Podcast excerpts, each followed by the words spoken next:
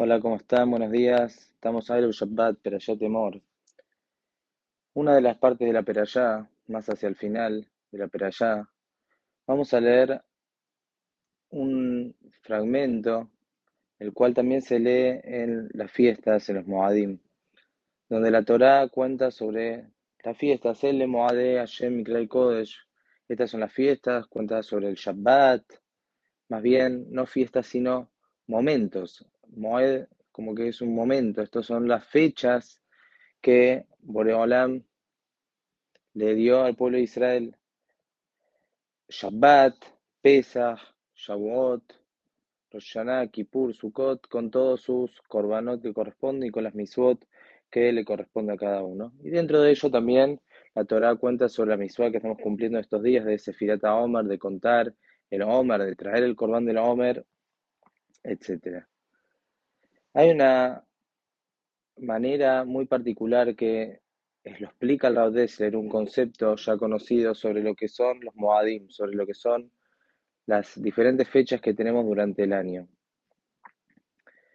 Nosotros podemos pensar que, por ejemplo, una persona que tiene, para decir, 50 años, pasó durante su vida 50 pesas diferentes, o durante un año entero pasamos 52 Shabbatot diferentes y demás. Pero Rav Dessler dice, otra, lo explica de otra manera, y dicen, la persona no, o sea, el tiempo no pasa por sobre la persona. No es el tiempo el que va pasando, sino la persona va pasando a través del tiempo. ¿Cuál es la explicación? La explicación es, vamos a decir, para entender quizás con un mayal, con un ejemplo, una persona va por la ruta y al kilómetro 50 hay una estación de servicio X y va 50 kilómetros más y vuelve y hay una estación de servicio similar, igualita, y va pasando, cada 50 kilómetros tiene otra estación de servicio. Cada estación de servicio, si bien es parecida a la otra o muy similar, pero son diferentes, él va pasando y va yendo, va yendo y se va topando cada cuantos kilómetros con una estación de servicio, con algún lugar específico. Pero ¿qué pasa si esta persona, en vez de girar e ir derecho, va girando en círculo, va girando, y cada vez vuelve, y cada vez que da la vuelta, vuelve a pasar por esa estación de servicio. Y pasa una vez, dos veces, tres veces. Obviamente en ese caso, la estación de servicio es la misma. Él es el que fue girando y cayendo varias veces sobre la misma parada. De la misma manera explica el Raudesser, tanto el Shabbat, Pesach, Shavuot, todas las fiestas. El día de Shabbat es el mismo Shabbat. Nosotros somos los que vamos girando alrededor del Shabbat y cada una semana volvemos a la misma parada. Y cada un año volvemos a la misma parada de Pesach, a la misma parada de Sukkot. Y de Shavuot y de todas las fiestas. La fiesta, el día la Kedushá del día y lo que representa el día, esa, esa esa esa luz que representa ese día, no, va, no, es, no cambia durante el tiempo. El día es el mismo. El día de Pesaj, cuando nosotros hacemos Pesaj, ese es el mismo día que el pueblo de Israel de Misraim. El Pesaj es el mismo.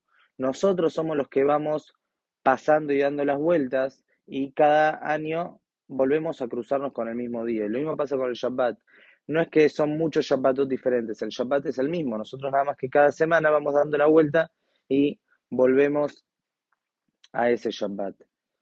De esta manera él explica lo que está escrito, que lo escribe el Ramjal, lo escriben los Hajamim, que cada fecha que nosotros conmemoramos de las fiestas y demás no es un, simplemente un recuerdo, sino el día en el que estamos, en el, en el día, por ejemplo ahora estamos próximos a Shavuot, en el día de Shavuot va a ocurrir algo que ocurre cada año, que Boreolam baja una luz especial, una kedushá especial, una entrega de Torah especial, al igual que entregó la Torah hace tantos años en Arsinai, cada año en Shavuot hay una entrega nueva de la Torah. Esa kedushá vuelve a ocurrir.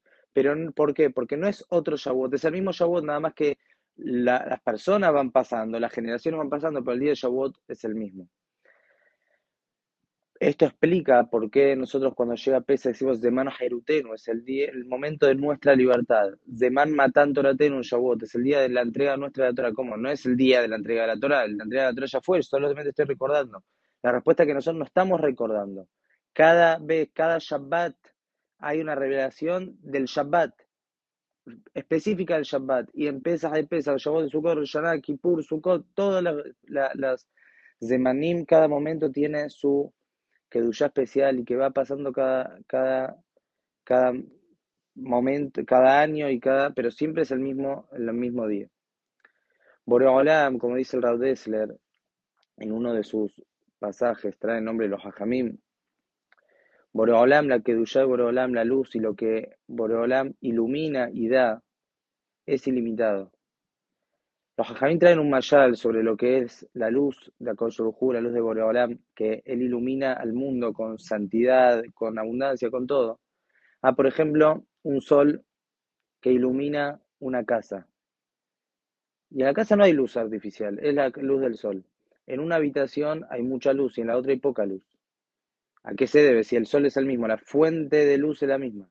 La diferencia es que uno tiene la ventana baja y el otro tiene la ventana abierta, la otra habitación tiene la ventana abierta. Es decir, Boreolam da.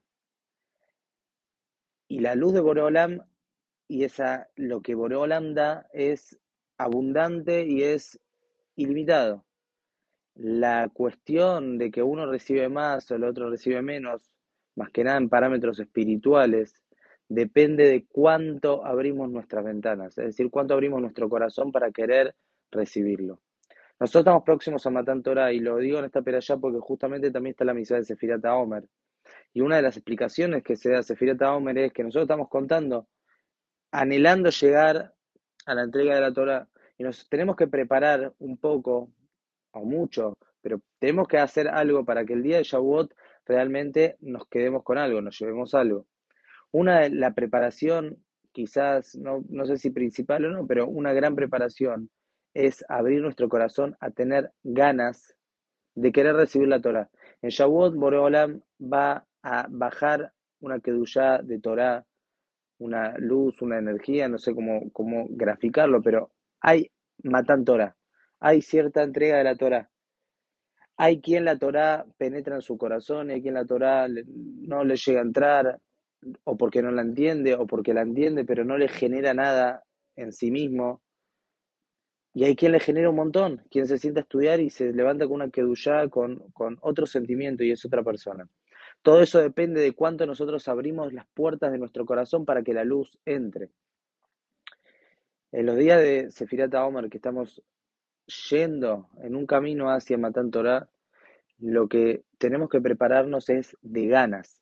Tener ganas realmente de recibir la Torah, tener ganas de apegarnos a Boreolán por intermedio de la Torah. La Torah es lo más preciado que tenemos y lo más preciado no que tenemos, lo más preciado que existe. No hay algo mayor, mejor que la Torah.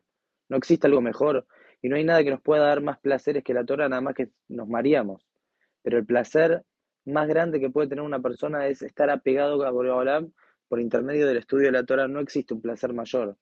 Es, es una pequeña porción de lo que es el placer ruhani de la Olam Abba pero nosotros tenemos que querer sentir eso, tenemos que anhelar y buscarlo. Si no, Borolam nos va a dar y realmente en Shavuot es matan Torah. Borolam nos da la Torah. El problema a veces es que nosotros, Borolam nos la da, pero nosotros se la devolvemos. Decimos, no, no hace falta tanto, no queremos. La preparación es abrir nuestro corazón, como estamos diciendo, y en estos días de Sefirata Omar fortalecernos para que cuando llega el día de Shavuot podamos recibir la Kedushá de la Torá y que la Torá entre en nuestros corazones para hacer de nosotros mejores Yehudim, mejores personas. Que tengan un Shabbat Shalom y